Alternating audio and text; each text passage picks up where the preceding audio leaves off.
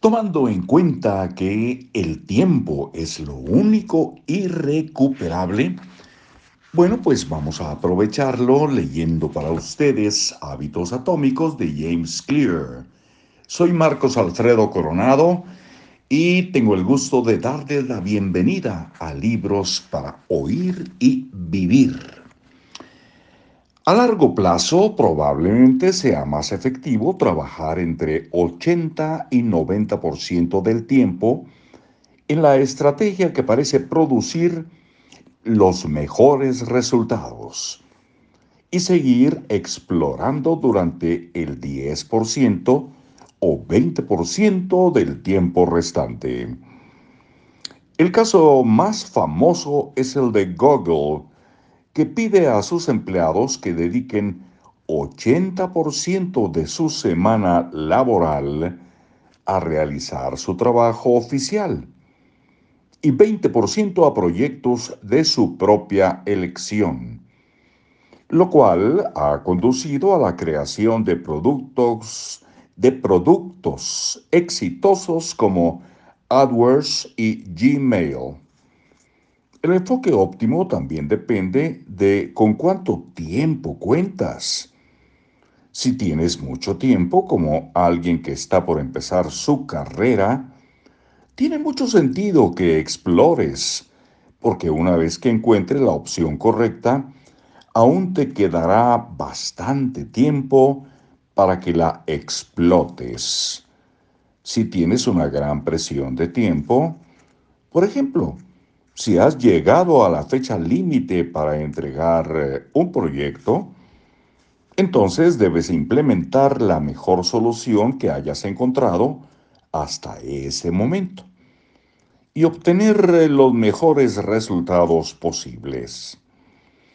Mientras exploras diferentes opciones, hay una serie de preguntas que te puedes hacer para reducir la brecha entre los hábitos y las áreas que serán más satisfactorias para ti. ¿Qué me parece divertido a mí, pero funciona para otros? La señal de que estás hecho para una tarea no es si la amas, sino si puedes manejar el dolor de la tarea de una manera más sencilla que el resto de la gente. Cuando estás disfrutando mientras otras personas se quedan quejando. El trabajo que te lastima menos de lo que lastima a otros es el trabajo para el que estás hecho. ¿Qué me hace perder la noción del tiempo? La fluidez es el estado mental en el que entras cuando estás tan enfocado en la tarea que estás realizando que el resto del mundo se desvanece. Esta combinación de felicidad y alto desempeño es lo que atletas y artistas experimentan cuando están en, en la zona. Es casi imposible experimentar un estado de fluidez sin que al mismo tiempo encuentres la tarea satisfactoria, al menos en cierto grado. ¿Dónde encuentro recompensas mayores que el promedio de las personas?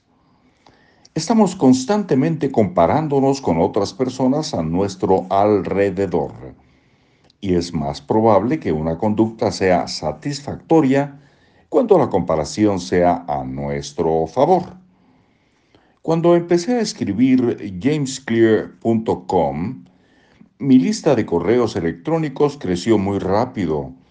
Yo no estaba plenamente seguro de que estaba haciendo bien, pero supe que los resultados parecían estar llegando más rápido para mí que para otros colegas, lo cual me motivó para seguir escribiendo. Y en seguir escribiendo hacemos nuestra pausa acostumbrada para regresar muy pronto. Buenos días, buenas tardes, buenas noches, dependiendo en qué parte del planeta estén ustedes recibiendo este podcast. Así que por ahí nos estamos encontrando. Hasta luego.